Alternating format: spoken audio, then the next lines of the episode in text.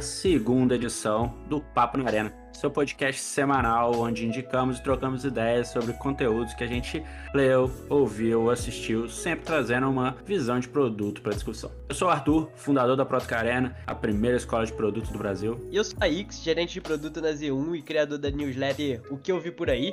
No programa de hoje, nós vamos falar sobre quatro assuntos e reportagens que a gente viu aí pela semana. Mais sobre o Twitter, e dessa vez com depoimento de uma ex-funcionária, os números absurdos do uso do Pix no Brasil, como e quais os planos da meta para manter as, as pessoas no Threads e os detalhes invisíveis do design no nosso dia a dia. Bora lá?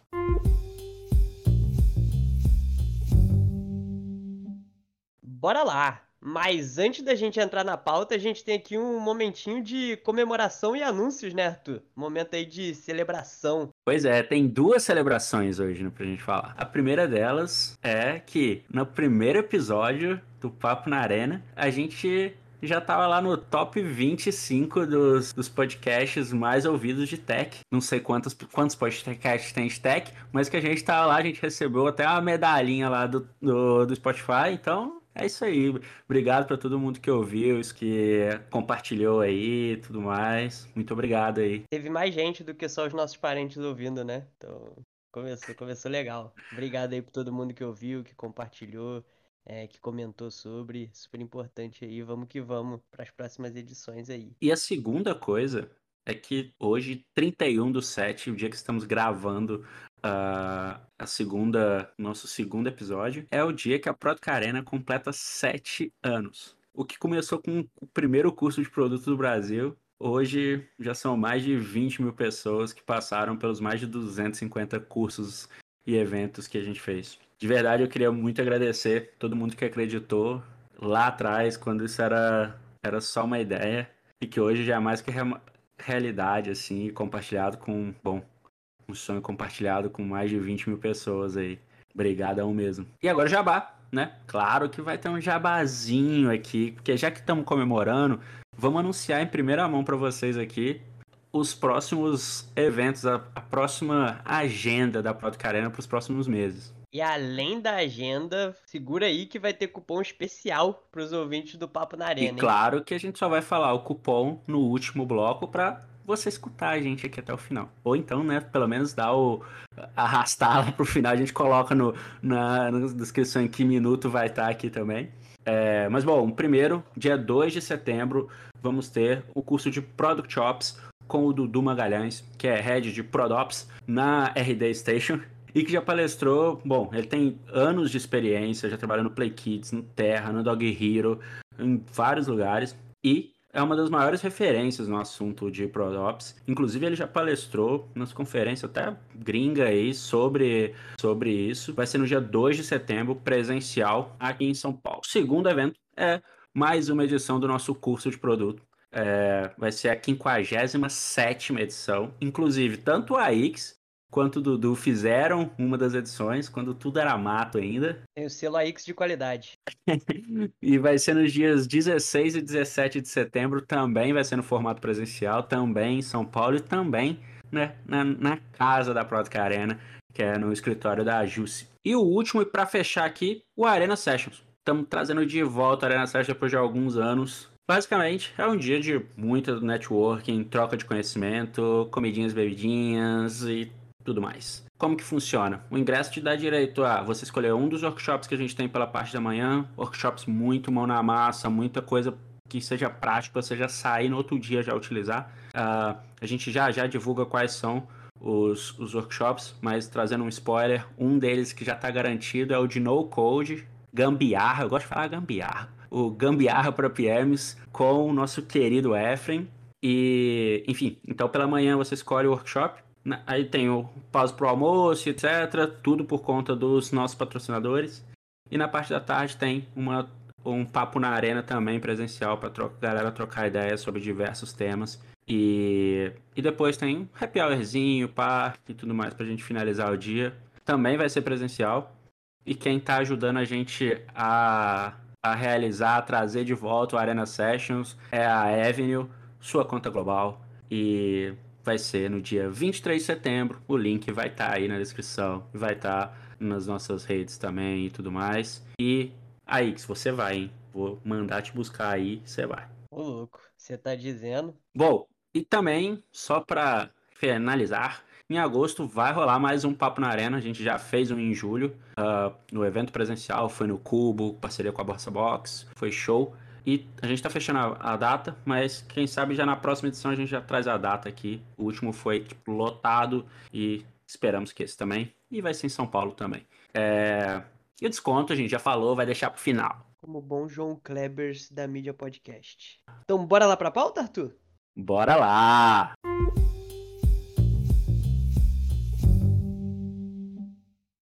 E para começar, o primeiro conteúdo aqui que vamos comentar um pouquinho sobre é sobre a, o tweet que a Esther Crawford, se fala assim, se não for assim, desculpa, uh, que é a ex-diretora de produto do, do Twitter, uh, fez um, um, um, texto gigante falando sobre os aprendizados dela e tudo mais. Ela, ela teve a empresa, a história dela é aquele padrão de muitas histórias americanas. Ela, bom, ela ficou conhecida, né, pelo a foto que saiu dela tirando um cochilo no dentro de um saco de dormir no escritório do Twitter nas primeiras semanas sobre o comando do Elon. E antes ela fundou a Squad, que era uma startup de vídeo chamada, etc, que fez super que bombou a partir de 2000, início de 2019 ali, e você podia compartilhar a sua tela mesmo pelo aplicativo e não só a sua sua visão. E a startup, pô, ficou conhecida porque ela tava, tipo, beta em várias coisas, tanto no iOS quanto no, no Snapchat, etc. E, enfim, elas receberam, foram do, da iCombinator, passaram pro iCombinator, levantaram 7 milhões de doletas e em 2020 foram adquiridas pelo Twitter. E aí na aquisição a galera já falou que tava meio preocupada por conta de. A galera sabe do histórico do Twitter de de fato conseguir implementar as coisas das empresas que comprava e tudo mais. Mas enfim, ela fez um depoimento super detalhado, assim, sobre vários aprendizados que ela teve, tirando um glamour um pouquinho das big techs aí e compartilhando a vida real, que acontece em um monte de coisa. O, o link do tweet completo tá nos comentários, mas os principais blocos são relacionados um pouco a politicagem, que não adiantava a galera ser, ser boa e do tipo querer fazer, tinha que ter muita politicagem, das vários no braço curtos, tipo, ah, não dá para fazer isso aí, não vou me esforçar e etc. Uh, ah, das dificuldades, das camadas de, de liderança que tinham, ela inclusive faz um, comenta um, um, um dos acontecimentos que para conseguir fazer um teste com os usuários ela precisa passar por três camadas de, de liderança, mas tipo, envolver seis times para conseguir autorização para poder fazer o teste. E ela também comenta sobre, desmistifica um pouco uh, o lance de das pessoas só terem o lado mal ou só o lado bom, né? Então ela comenta sobre a, a relação em, e, que ela teve com o Elon Musk e que dentre todas as, as coisas ele do tipo, pô, era um cara que é muito focada, focado em velocidade, muito propenso a riscos, então que essa era uma coisa super admirável, assim como que ele tinha um ótimo humor, só que nunca se sabe quando ele ia estar, tá, ele podia ir do 8 a 80 de muito engraçado para muito puto em questão de segundos, isso não era muito bom. E, e no final das contas, uma frase que ela fala muito bom é que todo mundo pode ser herói ou vilão, né? Depende da, de quem conta a história. É, e ela, mesmo sendo layoffada, né? Não sei, layoffada, já existe esse termo? Uh... Demitido. uh... Não, eu sei que é demitido o posto. Falando que será que já já fizeram o já brasileiraram o leofado? No LinkedIn, certamente sim. e ela falou que ia estar tá pagando para ver e acompanhar e continuar torcendo para que o Twitter desse certo. E que agora ela ia tirar um sabático, né? Imagina o imagina não, né? No texto dá pra ter toda a noção do, do caos que ela passou, assim, né? Eu acho que é, é o que eu gosto desse texto, que ele é muito humano. É, ele não é aquela coisa 880 de amo ou odeio, de tudo é muito ruim ou tudo é muito bom. Ela sempre dá os diversos pontos de vista ali, como era o Twitter antes, como foi depois ali é, do Elon, essas mesmas diferentes facetas de como é o Elon. Então, esse é o ponto que eu acho que é mais legal, assim, que seja você hater ou lover do Elon Musk, tipo, não é, não é um texto para isso, não é sobre isso que ela fala. É, ela dá a visão dela, a experiência dela do que foi estar dentro daquilo, né? Então, Eu sempre acho mais positivo as coisas mais, mais pro centro do que pros extremos nesses casos. E, e nessa pegada que você está falando aí, coisas que eu curti muito do texto é porque a gente sempre escuta, é, sempre tem, ah, não, porque a empresa tal, as big techs não tem isso, ah, porque lá no Vale não acontece isso, ah, porque as empresas grandes, não sei o quê. E no final, cara, nenhuma empresa é perfeita. E depende da empresa do tipo, e do seu momento. Às vezes, que às vezes a empresa pode estar o caos e ser o inferno para uma pessoa, mas o tipo, do mesmo jeito seu cenário que uma outra pessoa curte pra caramba estar, sabe? Então, é, eu, eu me achei muito, muito massa essa parada que ela falou. E uma outra coisa também desse lance dela comentar também do, do que era da relação com o Elon Musk, etc. Porque uma das coisas que eu vejo nos últimos anos é foi criado meio que uma espécie de enxergar meio que stakeholder, investidor, esse level e etc. como meio que a galera do mal, né? Ah, não, lá vem lá mais um top-down. Ah, não, lá vem mais não sei o que, não sabe o que, que ele tá falando, blá blá. E, pô, eu não acho que é, que é bem assim. Uh, e é muito legal ver outras pessoas trazendo isso também pra falar, sempre vai ter os dois lados, cara. E quanto mais a gente consegue entender os outros lados, definitivamente fica mais fácil pra gente e se aproximar, definitivamente fica mais fácil pra gente de fato resolver problemas, né? E não só criar outros. Mas claro, a gente sabe que tem, às vezes, os cuzão e etc. Mas assim, não, não deveria ser o padrão. É acho que outra coisa legal desse texto dela, né, que é uma insider, né? Alguém que tava lá durante todo esse processo de mudança. E é interessante que nada que ela trouxe ali, pelo menos, é diferente do que estava sendo reportado pela mídia na época, né? Então, deu para ver também que, pô, pelo menos os principais veículos, assim, também eu acompanhava muito o Casey no, na newsletter do The Platformer. E ele trazia ali pô, às vezes, várias vezes por semana as coisas que estavam acontecendo e de fato pintou é, um, um, cenário muito realista. Agora, pegando o que alguém que estava de dentro estava falando, né? Foi uma transição caótica, foi, foi uma mexida ali, toda essa é, esse takeover do Mush. Foi um processo complicado para quem estava dentro, continua não sendo simples assim, né? Continua tendo bastante problema ali, então é, tem muita coisa aí para ser passada para essa empresa dar a volta por cima, né? Pois é. E a última parte que ela, que eu acho que vale a pena falar um pouquinho sobre aqui também, é do lance que ela vai tirar um tempo, um sabático, né? Um tempo para descansar e tudo mais. Eu já fiz alguns. É, quem sabe a gente não faz um episódio disso aí depois também. Meu sonho. Meu sonho de princesa é fazer um sabático. Mas, num, né, depois a gente fala, mas um eu virei paraquedista, dei uma volta ao mundo, no outro eu fui morar lá em Caraíva. É, mas, mas no final das contas, é, pô, pra muita. Em muitos momentos, assim, é necessário, né? Você tá tão imerso, você tá tão, do tipo, estressado. E, pô, imagina ela que, cara, passou por uma startup, criou uma startup do zero, ela era CEO e responsável por produto. Cara, que era correria de levantar investimento, não sei o que, né? Tipo, sobreviver ali, aí depois é comprada logo no início da pandemia e, pô, todo o caos que, né, tipo, as pessoas já sabiam como era o Twitter e etc. Então, assim, passou por um monte de coisas. Uh... E ela fala especificamente que o Twitter do Musk não era um ambiente de segurança psicológica, né? Então imagino quando você sai destruído é, do ambiente depois que você sai. Exato, exato. E, e às vezes é, é necessário, né? Lógico que sempre dá aquele friozinho na barriga, né? Tipo, pô, será que eu vou. Será que eu vou conseguir me realocar depois? O que, que vai acontecer? E etc. Mas às vezes é importante dar um, uma pausa, respirar. Uma das coisas que eu. Uma frase que eu gosto muito que é trabalhe, trabalhe, trabalhe. Não se esqueça que as vírgulas significam pausas. Eu não lembro quem falou isso, mas é uma, uma parada que faz muito sentido, assim, e com os anos você vai, você vai aprendendo, vai ficando, vai vendo a importância das pausas mesmo. Acho que é isso aí.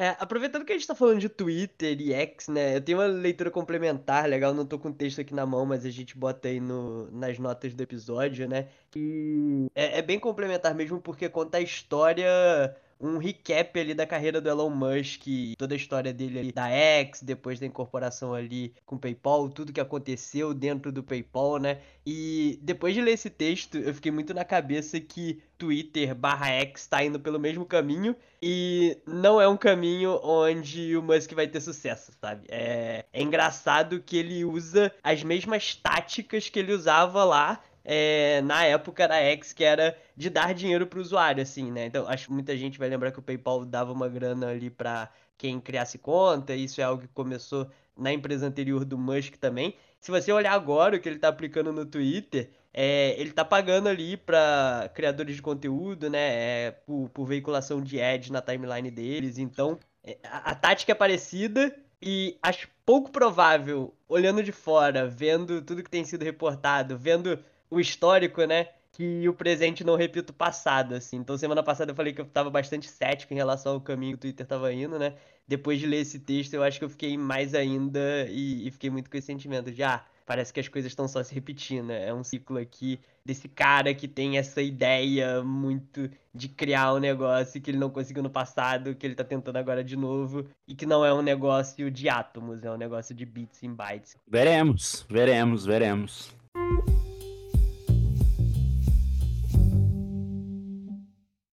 A nossa segunda indicação do dia de hoje é uma notícia sobre como é que tá a retenção no Threads. Então, saiu aí uma nota que num town hall lá da Meta, o Zuquita da galera, ele comentou como é que estão as coisas lá. É, ele deixou super claro ali que a retenção tá acima do que eles estavam esperando e que tá rolando uma queda, mas uma queda que eles consideram normal. Ele até tem uma frase, né, que é atribuída, ele fala que se você tem 100 milhões de usuários cadastrando, seria incrível se todos eles ou metade deles continuasse usando, mas não é lá que eles estão ainda, né? Então ele dá a entender ali que é, a retenção ele tá abaixo de 50%, né? Vale lembrar que é um produto que a essa altura tem o quê? Um mês, mais ou menos? É, cinco semanas máximo, né?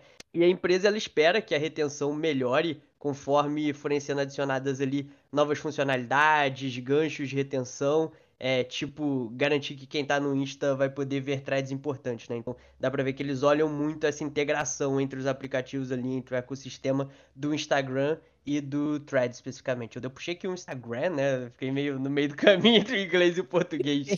é... E o... acho que o ponto principal dessa notícia para mim é que nessas semanas de vida do Threads deu pra ver muito palpiteiro pela internet já decretando a morte da plataforma ali, né? Já tipo, não deu certo, vai acabar, não tem como competir com o Twitter, pipipopopó.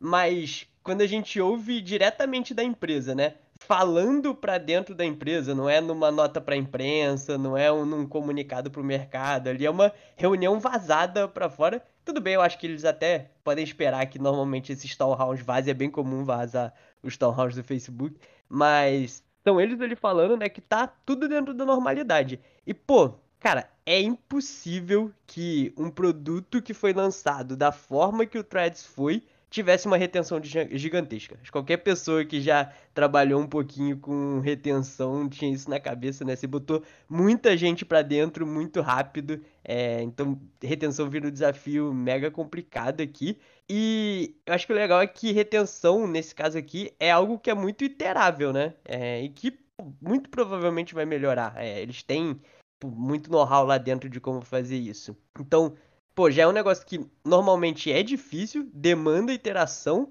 É, imagina você tendo na tua mão ali o produto com maior adoção da história dos produtos digitais, né? De adoção mais rápida dos produtos digitais. Então, não acho que o Thread está mal das pernas, que falhou, que é uma merda, que já acabou. Acho que é um produto que teve um, um lançamento ali que foi tipo um lançamento de foguete e que agora, pô, tem trabalho a fazer, mas os números estão melhores do que os caras estão esperando, então é, acho que tem muito chão pela frente aí para saber se esse produto vai dar certo ou não, ou se vai virar uma social flopada. O interessante que eu acho desse, desse conteúdo é o aspecto de que ainda hoje tem muita. Gente fala, pô, beleza, você acha que é possível chegar no 100%, né? Cara, é, mano, é muito difícil. Uh, e raramente acontece. Eu diria que, é, eu diria que é impossível, né? Eu diria que é impossível. exato, né? exato. Então, e pô, e principalmente para um produto que é isso, nasceu tem, sei lá, algumas semanas, sabe? É, e, e, eu acho que isso, o, o Face, na época que era Facebook ainda, né, fazia muito, muito, que eram testar os aplicativos, ver o que, que faz, dava certo, né, quantos eles tinham, esqueci agora o nome, mas eles tinham lá a fábrica dos, do tipo, que colocava os apps no ar e via lá, funcionava, tinha tanto tempo lá e depois shutdown sem menor problema, assim. Acho que o, o, Facebook tem muito dessa expertise. Né? Pode ser que eles não usaram muito bem isso lá quando no metaverso e etc, mas definitivamente não dá para descartar e falar, ah, não, é, cagaram com o metaverso, agora vai dar ruim também agora no Threads. Acho que eles têm, têm espaço aí para aprendizado é, já devem estar aprendendo um monte, mesmo com, com, com menos, de, menos de 50% dos usuários acessando de novo. São, é uma base de 100 milhões, né? Então, quantos dados ele já não tem? E, né, a gente sabe que o Facebook sabe mexer bem quando a gente está falando sobre dados. É, enfim, acho que é uma, uma parada para analisar e trazendo para o nosso contexto assim, sempre isso, né? um, entender o que é o usuário ativo do seu produto, porque às vezes fala, pô, beleza, né? Às vezes fica contente, ah, X, mil... X usuários se cadastraram no nosso produto e etc. Então, X usuários abriram o push. Tá bom, mas o push era para o quê? Para o usuário fazer o quê? Ah, era para ele, sei lá, comprar um negócio. Quantos compraram? 10. Pô, então. É, se você olhar, o mal deve estar tá maravilhoso, né? O Monthly Active Users, que o produto tem um mês, todo mundo entrou em um mês. É, tipo...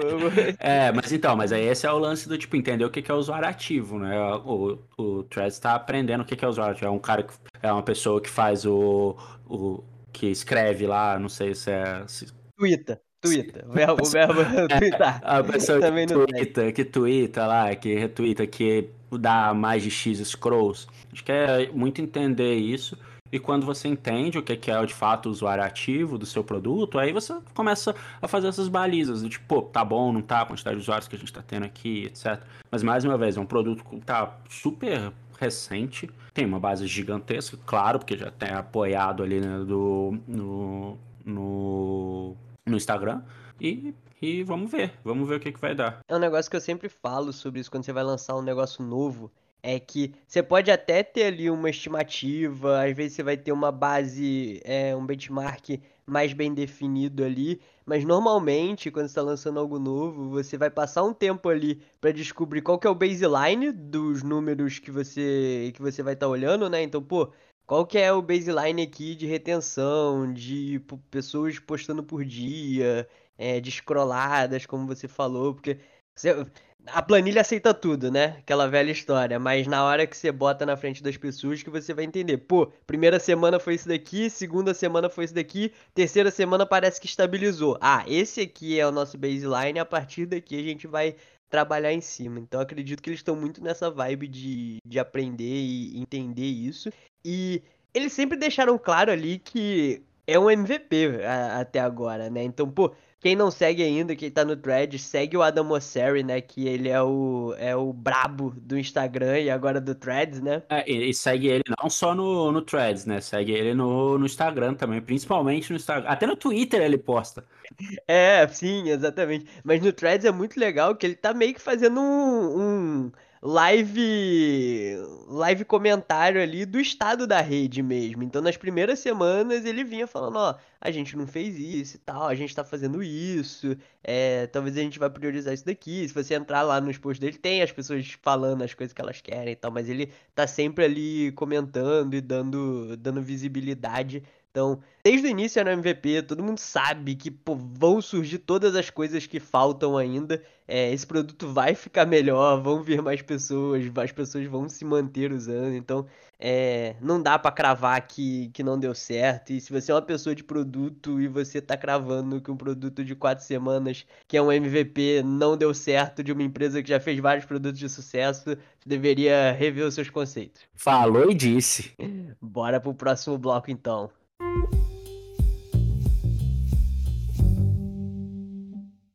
Nossa terceira reportagem é sobre o Pix. O Pix que segue quebrando recordes. Só para vocês terem uma ideia, rolaram mais transações no Pix, no Q1, do que no cartão de crédito e débito juntos. Teve mais de 8 bilhões de transações, comparadas a 4 bilhões de cartão de crédito e 3, quase 4 de cartões de débito. Comparado ao ano passado, o Pix aumentou o share de transações de 23 para 35. O cartão de crédito caiu de 20 para 18 e o cartão de débito caiu de 20 para 16. Eu achei interessante é que ele tá roubando dos dois, né? Não dá para dizer que o Pix tá canibalizando só o débito ou só o crédito, que é uma discussão que se tinha muito aí. Dá pra ver que ele tá canibalizando dinheiro, obviamente, que é um negócio hoje quase em desuso, né? Mas tanto débito quanto crédito estão sendo canibalizados. Total. E é muito. Uh, acho que é muito louco mesmo que se pensar, sei lá, o Pix 2020 e, e hoje já responde, corresponde a tudo isso, né?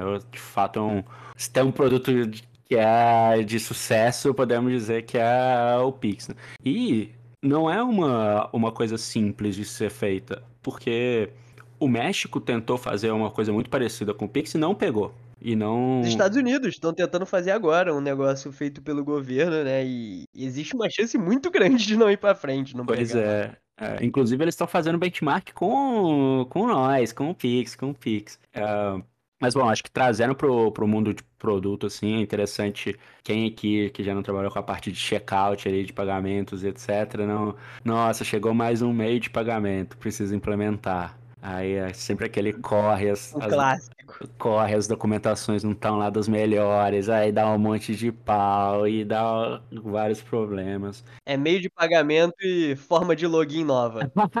agora dá pra logar com o Facebook, agora é com o Google, agora é com o Discord, agora é com não sei o que das quantas. Pois é. E só que é sempre importante entender muito sobre o aspecto de fato quem que é o seu usuário, né, no, no final das contas, porque por exemplo, né, se você tiver, sei lá, 90% dos seus usuários via são Android, talvez implementar o Apple Pay não vai fazer sentido, né? Tipo, do mesmo jeito que o inverso também também também não funciona.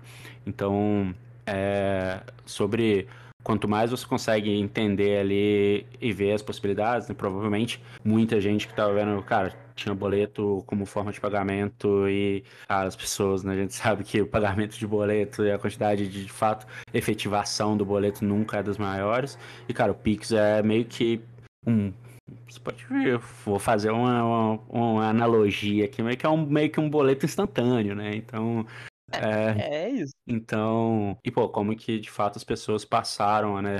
Reduz a fricção que você tem do tipo do processo como um todo, etc. Mas, mas é pô, muito legal ver a, como de fato é uma parada que entrou no, na nossa rotina, né? Aquele lance que a gente fala lá do livro do Poder do Hábito, do Hooked Model e etc. Esse é um exemplo muito claro de como, como está no nosso dia a dia, né? assim, sido, tipo, enraizou mesmo no nosso dia a dia e faz parte agora. É, eu acho que esses dados, algo legal que ele traz é que sei lá, 2020, né, no iníciozinho, e talvez até algum pouco tempo atrás, a gente podia pensar muito no Pix como uma forma de pagamento P2P ali, né? Sou eu mandando dinheiro pro Arthur, Arthur mandando para outra pessoa, e você vê essa, esse aumento do share do Pix com a queda ali do crédito, do débito, e acho que, se eu não me engano ali, 30% das transações Pix são originadas de QR Code, né? Todas essas coisas mostram que não é só a forma de pagamento P2P. A gente que vive um dia a dia anda na rua vê isso, né? Mas é, virou um, uma forma de pagamento de consumo, né? Você, pô, comprou um cachorro quente na barraquinha da esquina, você consegue pagar com Pix.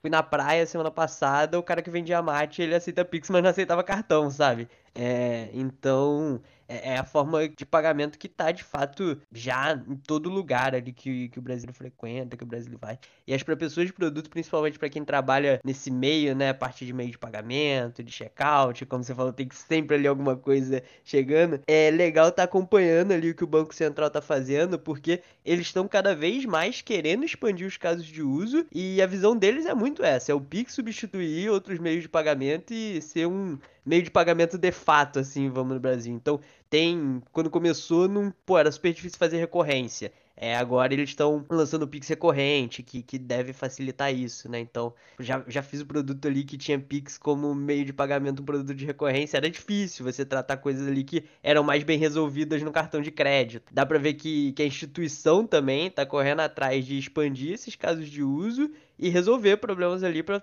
realmente fazer algo que resolva a maior parte dos casos, né? E, puta, é muito foda olhar que um negócio que nasceu do Brasil é, tem essa adoção bizarra e é meio que um produto de exportação, que você falou. É, Inglaterra, Estados Unidos, os caras estão vindo pra cá para aprender o que a gente faz, sabe? A gente tá na ponta das inovações em, em, pagamento no mundo. Então é muito legal também. A gente tem muito viralatismo às vezes, né? Então é bacana enaltecer uma, uma iniciativa essa que, pô, não é da iniciativa privada, foi algo ali do governo, sabe? Que tá tão presente na, no nosso dia a dia hoje.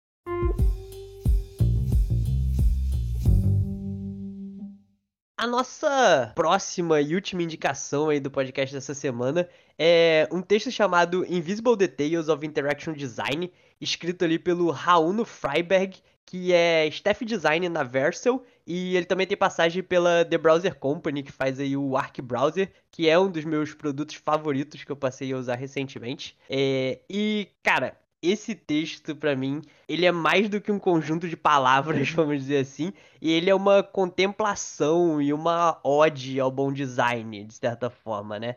É aquele design que a gente nem percebe no dia a dia de tão natural que é, saca? Você tá usando e você nem percebe que tem uma interação, alguma coisa acontecendo, mas alguém pensou que algo deveria acontecer daquele jeito e, e é mágico, de certa forma, né? E, e esse texto do Rauno, ele dá exemplos basicamente dentro do universo de sistemas e dispositivos da Apple de interações bem feitas ali. E ele vai fazendo paralelo com coisas ali do mundo real, explicando por que, que essas experiências são satisfatórias de usar ou por que não. E uns exemplos que ele dá são de coisas tipo a forma como o sistema te ensina a interagir com ele já no primeiro momento ali, fazendo você scrollar para cima. Então, quando você tá termina de ativar ali um iPhone, você tá na tela de bloqueio, a primeira coisa que você faz é scrollar para cima. E essa primeira ação já cria em você naturalmente o instinto de scrollar nas outras direções. Então, puxa para baixo, puxa para um lado, puxa para o outro. Com isso, você vai entendendo por conta própria como que o iOS funciona, né? Então, sem ele precisar te botar num onboarding ali, passo a passo, super explicado, com uma interação, ele faz você entender o, o todo ali. Ou outro exemplo ali, quando você está no App Switcher ali, né? Quando você tem ali todos os apps que estão abertos e você tem a opção de matar um app quando você precisa, quando você quer jogar ele ali para fora, né? Você arrasta ele para fora da tela para matar. Ele mostra como você precisa completar o movimento inteiro para o aplicativo ser fechado. Então, não adianta você arrastar um pouquinho e soltar no meio, que o aplicativo não vai ser fechado, você tem que arrastar ele inteiro. E como isso é feito dessa forma, porque é uma ação destrutiva. Então não faria sentido você já matar o app no meio do movimento, porque é uma ação ali é, que depois não tem volta, né? E, pô, esse texto ele tem vários GIFs com exemplo de tudo isso que eu falei e muito mais. E o legal dele, eu li ele ontem à noite, né, antes de dormir. E enquanto ele falava, eu fui pegando meu telefone e vendo as interações e vendo se era parecido, né? Eu uso Android, não uso iOS, então eu fui vendo o que, que era parecido, o que, que não era. E hoje eu passei o dia todo reparando, né, nesses pequenos detalhes de design ali, de interação, que, de novo, né, muitas vezes a gente não tá olhando, não passa super despercebido, mas se você estiver olhando com carinho e com detalhe, você vai ver, ah, alguém pensou nisso daqui, alguém pensou que isso deveria funcionar dessa forma. E acho que a grande lição aqui para tanto PMs e às vezes até para pessoas product designer é pensar, né, tentar às vezes ter esse aprofundamento de pensar como pequenas interações no seu aplicativo vão ressoar pro, pro seu usuário e como aquilo pode tornar a experiência dele melhor, né? Então, às vezes, como que você abre um modal dentro do app, é, como que você faz uma transição de uma tela para outra, né? Pensar ali nos porquês que as coisas são do jeito que são e como você faz para dar uma experiência ali agradável para a pessoa e que faça sentido no contexto que ela tá. Então, muito foda o texto, eu fiquei com ele na cabeça o dia todo e acho que super valia trazer aqui para recomendação no podcast. E um dos pontos que você falou aí, para mim que vale reforçar, é sobre o aspecto de entender quando faz sentido. Né? Porque, assim, nem sempre, a gente sabe que nem sempre é possível fazer tudo, mas ao mesmo tempo, uh, tem muita coisa que é relativamente é, do tipo, se você usar as boas práticas, usar os, alguns frameworks, mesmo que até a Apple, por exemplo, tem muito disso, o Android também, o, o, Google também, de, de já deixar meio que os frames meio que prontos, né, na parte de para você incorporar isso, transições, animações, etc. no código. Tem N ferramentas, tipo o Airbnb, né, quando lançou o Lore, que é lá para facilitar o aspecto de fazer as animações incorporar no seu aplicativo. Então, quanto mais você consegue fazer a coisa funcional, definitivamente ela vai. E quanto mais. E aí entra o outro ponto, né? Talvez quanto mais imperceptível é mais eficaz, né? Uh... Melhor, né? Exato, Exatamente. exato. Mas. Mas eu, assim, eu passei alguns minutos olhando todas as transições, todas as coisas lá e também mexendo no, no celular e eu fico realmente é, depois quando você olha você fala, caraca, como os caras pensam nesses detalhes. Eu... É isso, como que o cara pensou nisso, velho? É um negócio que, tipo, na minha cabeça é natural, tipo, just works e, e não, alguém, alguém teve que ir lá e falar, essa interação funciona desse jeito por causa disso, disso e disso. Exato.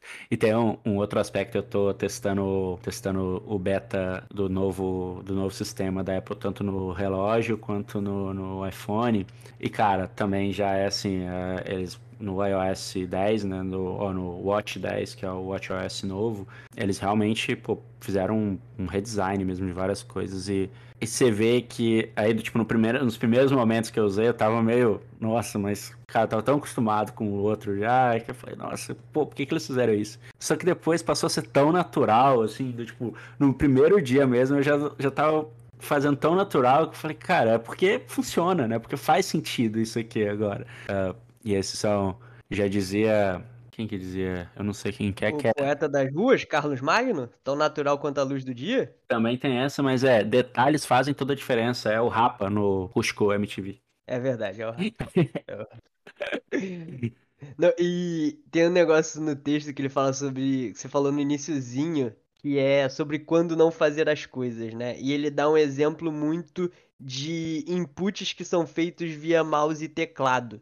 Que é. Ele dá uns exemplos assim, ele fala, pô, imagina se toda vez que você dá um clique desse jeito tivesse uma animaçãozinha e coisa do tipo no seu dia a dia de trabalho, né? Que normalmente você tá no computador ali quando você tá trabalhando e tal. Ele fala, pô, não faz sentido. Aqui é melhor você ter algo mais cru mesmo. Então, quando você clica com o botão direito, que aparece o menu ali, ser só um pop-in e pop-out, sabe? Sem muita, sem muita firula porque é algo é uma ação que você vai fazer dezenas, centenas de vezes no dia e aí vai gerar um, uma carga cognitiva ali que às vezes não faz sentido, sabe? Então tem isso. E quando você falou sobre padrões de design, frameworks e tal, um negócio que eu achei da hora que eu não sabia que existia é que a própria Apple ela indica que você uns pixels para baixo do ícone do seu aplicativo, você tem que fazer de um certo jeito lá, porque a animação de abertura do aplicativo, ela é vertical. Então o aplicativo ele é um quadradinho, né? E aí quando você clica nele para abrir, ele se transforma num retângulo para preencher a tela e a forma como ele faz esse retângulo é estendendo a parte de baixo do aplicativo. Então você tem que fazer de uma certa forma que isso fique bom. E ele dá um exemplo de aplicativos que fazem isso bem, onde fica bem evidente, e aplicativos que não fazem. Então, tipo, o Blue Sky, por exemplo, que não faz, ele dá uma zoada, assim. E, obviamente, é um negócio que no dia a dia você não vê. Mas quando você tá vendo em câmera lenta ali, você fala: Ah, velho, isso aqui realmente fica melhor desse jeito. Então, é, é muito massa, velho. É, como o Arthur falou, passem um tempo scroll. Né, não precisa nem ler. Quer dizer, se você ler o texto, você vai entender porque as coisas são do jeito que são. Mas se você só olhar os GIFs ali e observar de maneira atenta, né? Você vai perceber muita coisa que, pô, no dia a dia, o seu celular você puxa mil vezes ao longo do dia você não percebe, sabe? Praise aí para todos os profissionais de, de interaction design. Eu sou muito mais fã de vocês depois que eu li esse texto. É isso, eu também, eu também.